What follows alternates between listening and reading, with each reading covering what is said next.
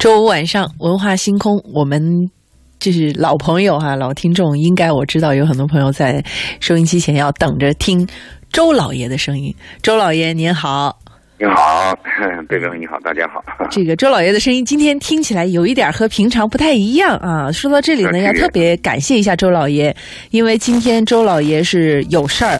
出差在外，但是想着咱们文化星空的听众朋友，所以是特地找了一个特别安静的地方，守了一台座机，跟我们电话连线来做今天的节目，是吧，周老爷？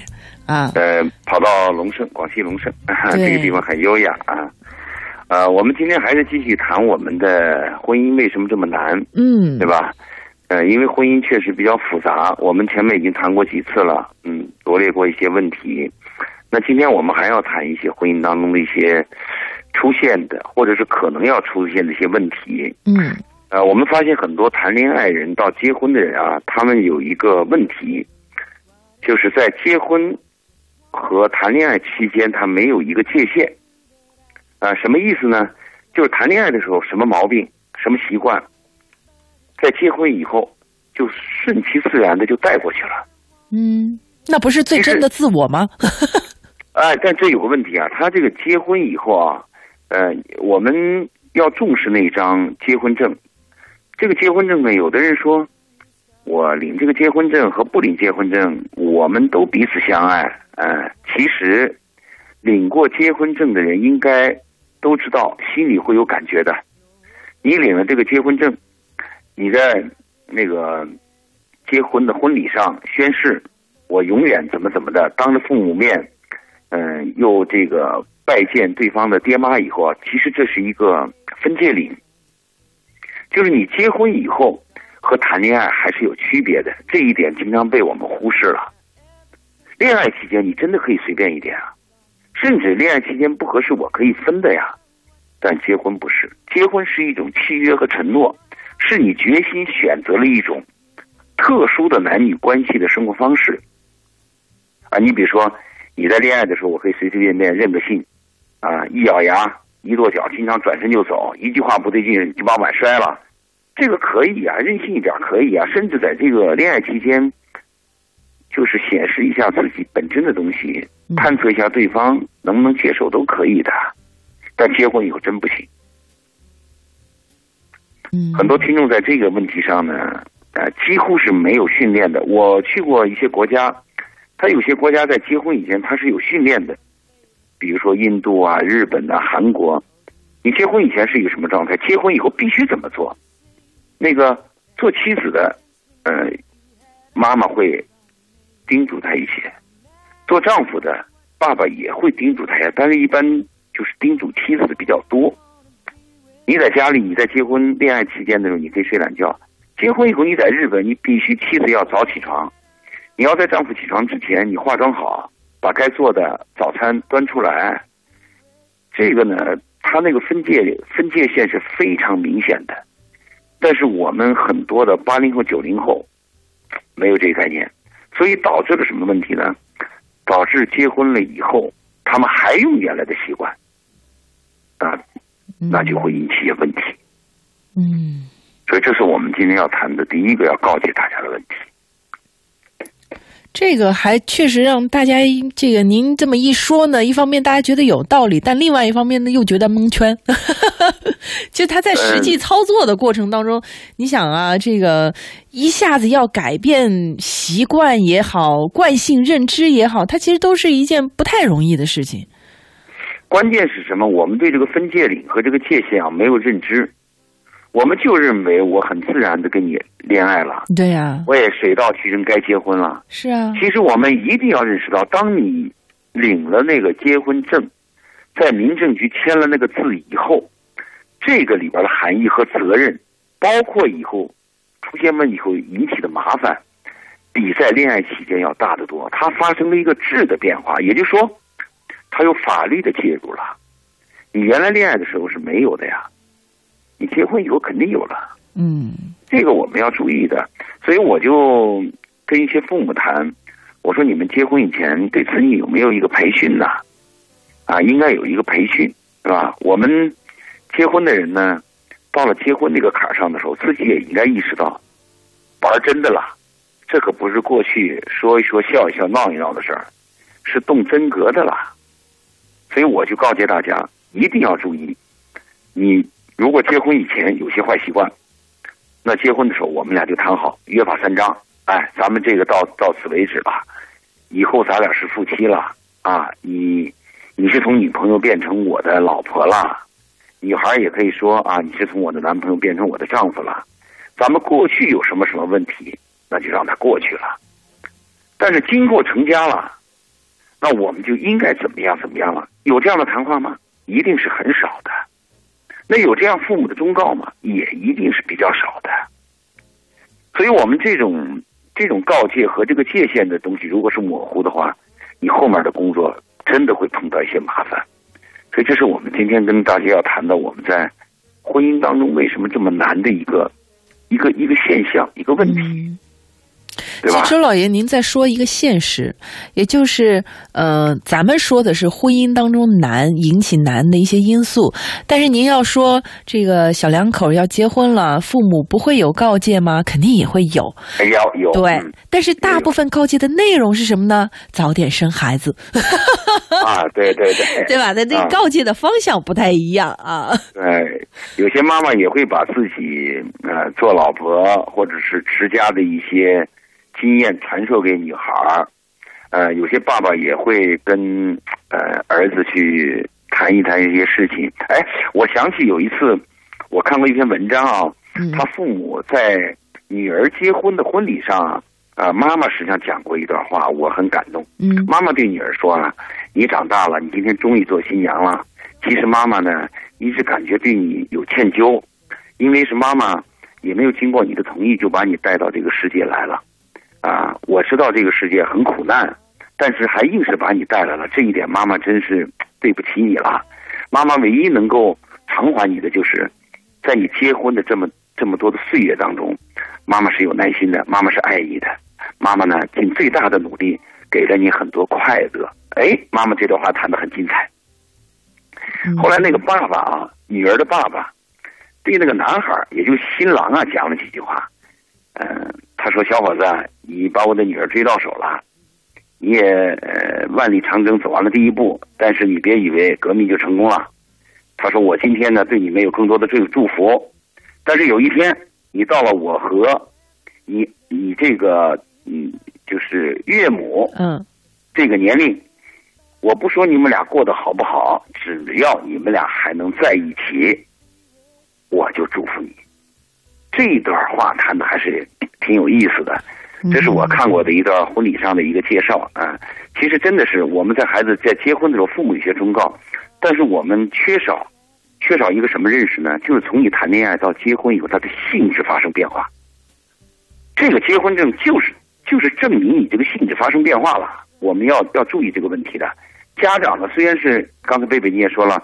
会有些忠告啊，早生孩子呀，啊，有些妈妈还跟女孩说啊，把你那个丈夫的钱管好啊，嗯，还有些这个这个这个爸爸对儿子说啊，你对老婆要好一点啊，做个你当你老婆也不容易啊，嗯，这些忠告是有的，但是很少有家长告诉自己的孩子，你是不是认真的，你是不是能承受下来，你是不是能够永远撑得住？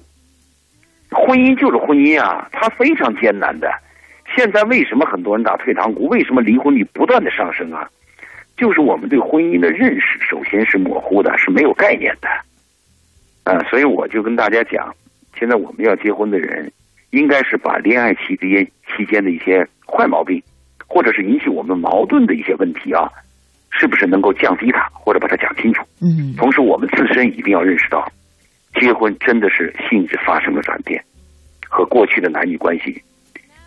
发生了根本的改变，嗯，所以这是我们要告诫年轻人的，嗯，对吗？你说，贝贝？是，我觉得周老爷这么一说，哈，确实，嗯，一方面来讲，很多的父母可能自己都没有。这个意识或这个概念，说我们的孩子结婚了，这个跟谈恋爱是不一样了。也许很多的这个父母，他们都已经忘了自己年轻的时候，这个恋爱到结婚中间的一些变化，所以在这一块的提醒可能还真是不多。另外一方面呢，是很多人他步入婚姻，他带的永远是美好的憧憬，对未来生活的向往。夸叽在这儿给他泼一 泼一杯冷水，那个婚姻就不一样了啊！你你这个能走到最后都不容易了，这这样这样的确实确实很少很少。嗯，你说美好的向往是来自于两个方面吧，一个是我们看的很多的爱情电影，包括秦瑶的小说，我们互会会以为未来很美好。对，其实未来很艰难，人生本身就艰难。我经常告诉大家。我说，恋爱是一种自由状态，你可以自任意发挥，但是婚姻是熬下去的，婚姻的幸福是熬出来的，这个真的是熬出来的。走过一生的有些老头老太太，他们可回忆回忆起过去，他们真的是知道婚姻当中很多酸甜苦辣，他们是知道的，所以婚姻真的是熬出来的。所以我们告诉年轻人，这样的话，如果他们知道这个性质的话。比不知道要强，这是肯定的一点，嗯嗯，对吗？嗯嗯。呃，但是我怕有周老爷，我怕有有有年轻人，这个听了您这个话之后，越发的不敢结婚了。对对对对，止步不前啊！有有这样的人，本来就恐婚，或者是被伤害过，或者他眼前的一些案例啊，都是负能量的、负面的，他本身就有压力。对呀。但是我们还是要把这个该说的话要说出来。嗯。同时，我们还要鼓励年轻人勇敢的去结一次婚啊！一辈子要闯一次，哪怕你结了婚离婚，你都应该认真的努力结一次婚啊！这是我们后面要讲到的话题。嗯。嗯，我们在婚恋辅导当中发现，婚姻当中的结构出现问题，还有一种情况状况啊，就是被动结婚的。嗯，这个还挺多的。对，被动结婚的，被动结婚的呢，一般我们呃看到的现象啊，呃，第一个呢，就是有些人到了年龄了，哎呀，我这个年龄大了，再不结也不行了。你看那身边谁谁谁，早都有娃了啊，那那那爷爷奶奶见了孙子都笑。你看我爸我妈每天这么愁，就是一方面自己年龄大了，一方面父母有压力，就是你必须要结婚了，啊，还有一些人是马拉松。本来是骑驴找马，啊，这个驴骑的时间长了也变成马了，也找不到其他的马，那就干脆吧，那就接吧。还有一种情况就是奉子成婚，就意外怀孕。那有些人是因为关系比较好，我本来就想结婚，那意外怀孕奉子结婚那是可以的。但是有些人是不想结婚的，甚至他认为他应该找到更好的，他身边这个是不理想的，但是突然怀孕了。啊，有时候女方说你非结不可啊，我我我你我这个怀孕了，你要负责任。那有些家长也有压力，就结了。我们发现这种情况啊，这个结婚的初期有这样的伏笔，有这样有危险的或者是负面的这种伏笔呢，你结婚以后啊，问题也比较多。哎呀，但是周老爷这样的现象越来越多了。你知道，我前一段时间有机会和家里的长辈们。坐在一块聊天，长辈们都感叹啊，说以前这谁要是这个在结婚的时候知道他肚子里有娃了，其实是脸上挺不好意思的。但现在呢，这个大家都习惯了，这个婚礼现场那新娘大部分都是双喜临门的。对对对，其实现在如果说你真的想跟对方结婚了，这个男男人呢又想要孩子，女方要怀孕了要结婚是个好事情，你省得结了婚才发现对方是以。是是是没有这个生育能力的，那不更难受吗？呃，现在很多这个生育生育能力下降，男人下降，女人也下降。其实这是一个好事情，对于这种来讲是好事情。但我刚才谈的那个疯子结婚啊，嗯，它是被动的。这个被动的什么意思呢？就是本身他就存在问题，但是由于客观原因导致他不得不结。那这个婚姻结构在初期就存在问题。你要知道，一个问题存在结构问题，那是很麻烦的。你比如说，你装修盖房子。如果说我装修出点问题还好改啊，这个颜色不好啊，涂掉重来，啊，这个窗帘不好换一换也行。但如果说我这房子漏水，或者我这个基础呢哪个柱子有问题有沉降，这可麻烦了。所以我说结婚如果它的结构有问题，它发生婚姻的恶劣事件的概率就大大提高了。特别是我们现在闪婚的人特别多。这个闪婚啊，真是有毛病啊！这个一冲动啊，一拍脑门啊，有些人不但是第一次闪婚，第二次他还闪婚。有些离了婚的男人我还见过啊。你本来离了婚了，本来说应该增加点经验吧，啊，应该是不是更稳重一点了？一方面对自己有一个反省，一方面你起码也知道该找什么样的人当老婆吧？哎，不是，见到个靓女，脑子马上就热，头一天没说两句话，第二天就拉着女孩去去去见爹妈，真有这样的。就一个人缺弦他不是跟年龄有什么关系，他小时候缺弦他老了照样缺弦 就吃一堑，吃十堑，长不了一智呗。是啊，是我们有说那个一个人的成长，他的这个能力，他真是跟你的努力、跟你的思考、跟你的自律有关系的。他跟时间不成正比啊。有些人活一辈子也是糊涂蛋，那真是这样子的。所以我就说，这种闪婚呀，这种被动结婚的呀，你们一定要想好了啊。为什么呢？就是你们的风险大。那么你们在结婚这一天的时候，就要考虑到，万一有一天离婚怎么办？嗯，你要想的呀，因为有一方不愿意，起码是有一方不愿意，如果两方都不愿意，这婚是结不了的。我说被动结婚，一一边是有一方还愿意，嗯，有一方呢就勉强，是这样的情况。你这个结婚从刚开始，两个人就是别扭的，你说你结了婚怎么样呢？啊，当然我们不否认哈，这种别扭的人也有那种。先结婚后恋爱，啊，最后增加理解，也过得比较好的，但这是个小概率嘛。我们谈话节目做的是大概率嘛。嗯嗯。所以我们的听众，你们审视一下自己属于不属于被动结婚，或者是单方面被动，你很愿意，但对方没兴趣，或者我们双方都愿意结婚。嗯。如果你是被动结婚的时候啊，你把问题就是，呃，比较差的问题，或者是。比较麻烦的问题，你要想的多一点，起码是要想想退路。我们有句话这样说嘛：对自己熟悉的路呢，我们要做进一步的打算；嗯，对我们陌生的路呢，我们要做退一步的打算，对吧？结婚对我们来讲是陌生的，你别看有些人结了两次婚、三次婚，也是陌生的，因为人和人是不一样的。你跟张三结婚，你以为这个经验可以用到李四身上吗？那李四完全是另外一个调调啊，那是 G 调，你刚前面的是 A 调，完全是两回事的。所以结婚和碰到一个新的人，一种新的生活，永远对我们是陌生的，我们要审视一下。所以我们这个呢，要要提醒被动结婚的人呢，你们可能更要仔细一点。嗯，其实被动结婚，它其实从另外一个角度上来讲，就是没有做好准备就进入婚姻的状态。对，他是因为。被迫的嘛，年龄的问题啊，马拉松的问题啊，父母压力的问题啊，奉子结婚成婚的问题，或者闪婚的问题啊，甚至有些人是为了利益的问题。哎，你别看，如果为了利益的问题，倒还未必，因为他把利益讲清楚了，这个倒还可以存续下去，因为婚姻本身牵扯利益嘛。嗯，我们说的往往在感情上容易产生波动，这个感情今天是晴天，明天可能是大雨，完全有可能啊。翻手为云，覆手为雨。就在人情之间，我们说，行路难不在水不在山，只在人情反复间，讲的就是这个。嗯，不论你是情感问题还是利益问题，如果大家都能摊开了谈，而且还真能遵守规则，其实这个合作是可以存在的。但是我们感情用事不是这样，容易出问题啊。所以我们这种感情用事的人啊，我们要提醒：如果你是被动结婚的话，要琢磨琢磨，要想一想。嗯，啊，这个是容易出状况、容易出问题的，对，一定要留心哈。就是有可能在婚姻当中发现了问题，总觉得好像是最近或者是因为这件事情引起的，其实不然，这个隐患可能早早就已经埋下了哈。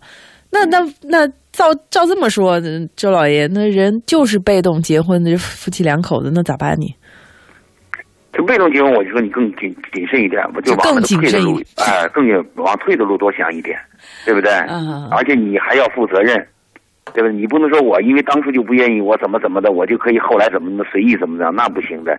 你一旦结婚了以后，你就要负责任。如果你不负责任，嗯，法律就要介入，法律就要负责任，对吧？起码在财产分配上的时候，法律要介入这件事情，对不对？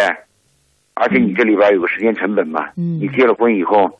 不论对你自己对对方，他都有个时间成本的。嗯，好，这就是我们嗯谈的问题。好的，呃，那么我们在今天节目的上半截儿哈，跟周老爷在聊这个婚姻为什么那么难，嗯、说到了一个是就刚刚说到的。没有准备好就进入婚姻状态，被动结婚；还有就是在一开一开板说到的关于心态啊，这个恋爱时的心态和结婚之后的这个心态调整变化状态啊，不不仅仅是心态，其实整个人的状态调整都有可能导致结婚之后会出现哇，婚姻为什么这么难啊这样的状况出现。那稍后呢，我们先进半点的宣传，在半点的宣传广告回来之后呢，我们再接着和周老爷来聊一聊婚姻为什么这么难里头，还会有哪一些因素来导致婚姻这么艰难。一会儿再回来。哎呀，好，欢迎大家继续锁定先锋八九八，这里是文化星空。在每周五的时候呢，我们都会跟周老爷来漫谈一下生活。我们近期的主题是婚姻为什么这么难？那周老爷现在在外出差呢，通过电话连线的方式啊，和我们在电话的那一头，在电波的那一头，跟大家一起交流一下婚姻为什么这么难。嗯、我们这个话题其实已经持续了有一段时间了哈，周老爷。还要持续啊。您难的点太多了，是吧？对，因为婚姻确实很难。我们过去过去不是说那个婚姻大事，婚姻大事嘛？其实婚姻就是人生当中的一件大事。啊、有些人说婚姻是件小事儿，那我就问你，什么是大事儿？婚姻是小事儿，那你说赚钱大事儿？呐、开个玩笑哈，但很多人真是这么认为的。你赚完钱以后，如果你孤家寡人，你说你也没有一个家庭，也没有孩子，那个钱你能干嘛用呢？你如果是个健康的人，你一一辈子能吃多少喝多少呢？一个一个真正健康的男人，他一辈子赚的钱自己是花不完的，嗯除非你有有些恶习，对吧？如果你正常的人的话，应该是花不完。那你赚完钱干嘛呢？你赚完钱以后，你还是应该有给予、有帮助、有爱、有家庭、有婚姻嘛。嗯呃，我们讲的婚姻难的话，我们还想讲一个普遍的现象吧。嗯这现象呢，就是人呐，很多人都有一个坏习惯，包括我在内吧，嗯嗯，就是抱怨。啊这个抱怨呃，一碰到困难，一碰到问题以后，他的第一反应呢是抱怨。你看，你看，我早就跟你说好了，你这人怎么怎么怎么这个还这个样？这个抱怨是夫妻之间经常比较伤害对方的一个坏习惯，还真难改。而且这个抱怨当中还有一种状态是怨妇，啊这个啊怨妇怨妇情节，这个怨妇她总是鄙视自己的丈夫，她总觉得隔壁家的隔壁的老张比自己丈夫好啊！你看，你看，隔壁老张又换车了啊！你看，你看，隔壁老张又怎么哎，怎么样？现在这样的情况还很多吗？还是有这个东西啊，你真的很难明。我我前一段吃饭，哎，周老爷，您调整一下您那个电话，听不太清楚现在怎么样啊，现在挺好。的啊。我我我前一段吃饭，我那个背靠背后面，我那个有一个女的和一个男的聊天，我就听他讲。他说：“你看那个谁谁谁，那个男朋友给他女朋友怎么怎么样了，给他又买了辆新车，怎么怎么的，这种说话都是有问题的。”嗯，对吧？你这个情况，你应该鼓励你的男朋友，鼓励你的丈夫，而且还有一些女人有些坏习惯，包括男人有些坏习惯，他总在人多的时候啊，对自己的妻子和丈夫有一点贬达或者有一点嘲讽，看起来是个玩笑，嗯实际上这个行为在一些，在有些这个国家，在有些嗯有教养的场面是禁止的。嗯你必须避免流。有些人认为我们都是老同学了，我们大家都很熟悉了，啊，损损老婆两句或者损丈夫两句没事儿。其实这个东西是错误的，大错特错的。嗯呃，我们永远要听到是鼓励对方的话，这样会比较好。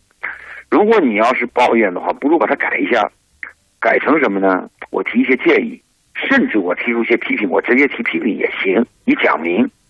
我们最讨厌的就是抱怨。还有一种情况呢，就是女人她有一个习惯，她不是直接讲问题，嗯她是给你脸色，给你情绪，让你看着办。这个很糟糕。我们在做婚姻咨询的时候，我们发现一个现象：如果你问这个男人，你说你对你的妻子啊有些什么意见，你能说说吗？哎，她能说出一二三。我经常我们听一个女人说自己丈夫这儿差那儿差，我们就问哪件事儿，什么时候，怎么了？嗯。她没话说了，也就发现女人的这个情绪化比男人要大，男人在处理这个问题上相对理性一些，所以在这个夫妻关系当中啊，相处的时候，我们要注意尽量避免抱怨，特别要注意避免和隔壁老张家比，或者说人家的老婆比你什么什么好。啊，这些话尽量少说。哎如果周老爷我我其实挺想问一下啊，就说这些话的心态，他是不是背后其实已经对他的另一半开始没有那个爱的感觉，或者已经开始产生厌倦，或者对婚姻关系都已经开始产生一种负面情绪了？也可能啊，也可能是有这样的问题，就是有些人有个习惯呢，比如说你今天是因为杯子问题把我惹了，嗯但是他表面和颜悦色，他不说，他忍了。但是有一天他们是是是是条数的问题，他给你滴溜出来了，嗯 把人搞得莫名其妙 嗯啊，很多有这样的问题。而且你刚才谈的问题，就有些人是不是早就有积怨呀？这个东西是存在的。嗯我我，所以我为什么讲，就你有什么问题，你讲出来。嗯你针对什么问题你讲明白，就是我们说打孩子，你也让孩子知道为什么挨打。但是情绪化会导致什么结果呢？如果我今天情绪好，可能对方这个说的比较做的事儿比较糟，哎，但我也显得无所谓。嗯但是呢，今天对方没什么错，但是由于我的情绪很糟糕，我把前天的一些情绪给揉进来了。嗯我就很糟糕。而且我们特别糟糕的是，总拿，比如说我是个男人，我总拿别人的老婆的优点比我老婆，啊，那么一个女人呢，总拿别人丈夫的优点比这个你你的丈夫，这这个这个比较很糟糕的。而且我做婚姻咨询呢，还发现过这样的问题嘛，不止一个女人给我讲，说你看看我们办公室那个谁谁那个人，男人多 gentleman，多有绅士风度，你看我丈夫骂骂咧咧，怎么怎么的。其实你那个说你们办公室那个男人对你 gentleman，他对他的妻子未必 gentleman，未必是和呃温和的。嗯你丈夫对你骂骂咧咧的，你丈夫对未对别的女性未必是骂骂咧咧的。嗯所以这基本的人性的问题还是这个道理，我们应该能明白。还有一个问题呢，你不要看另外一个男人对你是挺温和、挺优雅的，真正碰到困难的时候，也许能帮你的就你丈夫。嗯如果是一次发大水，啊，把你一家困到一棵树上，来了一个冲锋舟，只递过来一个绳子，你丈夫真的可能把这个绳子先给了你和孩子，完全有可能。嗯有时候做丈夫的就那德行，真的是骂骂咧咧的。我们国产丈夫就这个样子嘛，嗯，所以我们做妻子要了解这个情况，啊，这算大部分男人。的臭毛病吗？呃，大部分啊，啊当然现在这个八零后、九零后是不是好一些啊？那可能是有进步，或者啊更糟一些也有可能。嗯啊，但是我我碰到的一些问题，它存在，它有这个现象。嗯、我是希望听到什么呢？鼓励对方，嗯呃，用另外一种说法啊。但是我跟你说，很多女人是不会说话的。我给你举个例子啊，原来我那个老婆，我有次上飞机之前，我跟她说，我说啊，你看这个坐飞机我挺害怕的，啊，万一有个什么三长两短啊，你要把孩子带好啊，啊，我死了以后你一定要好好过。嗯他马上就回答：“好，你死了以后，我把孩子带好，我好好过。嗯”你说这话他也没说错呀，而且也是我说的呀，你听起来怎么就那么别扭，对吧？如果你换一句话说，嗯你这样说，你这样说，如果说你跟你这样说，你说哎，你不能这样说嘛？你说那个坐飞机总是有危险，但大部分还是安全的嘛。你说我是我们是夫妻嘛，不论谁出现什么问题，另外一个人都要负责任的嘛，对吧？如果你换一种方法说呢，同样的一件事儿，会说和不会说真的是不一样。当然，我们不要那种虚伪，我们要的是你要会说话，我们不是让你说假话。我不知道我说这话听众能不能听但？周老爷，我觉得您这要求啊，有点太高了有点高啊。哎，对，我觉得学说话这个事情，说话它也也是一门艺术。学说话这个，你说对是啊，是他要经过训练，他要经过思考，还要培训的。啊，对对对对对，他没那么简单的。大部分的情况下，人和人之间的说话是，更多的时候是不太懂得如何去在意对方的感受，所以就会形成一个非常现实的状态，就是我期待的和我真实听到的，妈呀，那是相隔了一个银河世纪。对，那所以那我照你这么一说的话，我呢，我原来那个老婆说的是，好，你死了，我好好带孩子，我好好过，这话也可以过得去，还算对他，他可能 还觉得说我我在给你吃定心丸呢，你就别别操心了，安心做你想做的所有的事情。可能他还觉得嗯我、我就这个意思，对吧？对，反正我们我们告诫的是，夫妻当中啊，夫妻婚姻当中的问题呢，因为我们碰到过这样的问题，就是嗯抱怨，这是一个很坏的一个习惯，哎对吧？周老爷，那您说这个抱怨他很坏哈、但是我我我我其实也也挺想问一下，作您作为过来人，这经经历肯定丰富啊。但我们作为年轻人呢，这个情绪哈、它第一它不是那么容易被控制，第二当经历的事情不是那么多的时候，容易来情绪。所以你比如说，我要是真的在工作当中或者是生活当中碰到了一些事情，他还真就让我来了情绪了。可是您又说了，这婚姻里面抱怨它不是一个好事儿，那这到底怎么怎么去处理自己的这个？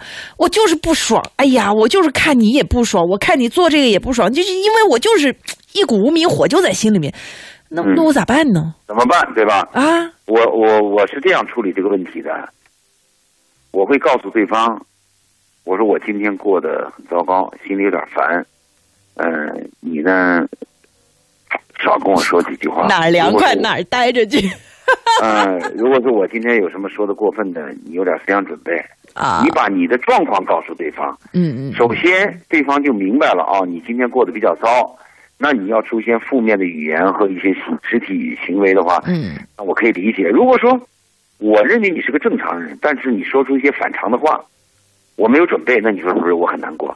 嗯我会受伤的嘛？嗯。但有些人哈、他一一开始说到我今天过得比较糟的时候，完了就他就开始絮叨啊，我今天碰到了一二三四五六七八九十十件事儿，夸啦啪啪啪啪啪啪啪说着啊说，不不不不不这样，我这我这个这个，你说这个我想起来了，这个啊，如果你心心中碰这些烦恼事儿，乱七八糟的，特别是跟你的妻子、跟你的丈夫啊，嗯。沾不到边儿，别提，你只告诉对方，我今天心里有点烦，工作上的事儿，哎，啊，那那我我这这烦的，我我能跟谁提呢？有很多人他会觉得哈、就是我在哎工作当中碰到的事儿，放到家里是可以提的，那家是港湾嘛，就是让我放松的地方呢。哎，对对对，这又你提的好，这就是个误区，这是我要谈到的误区。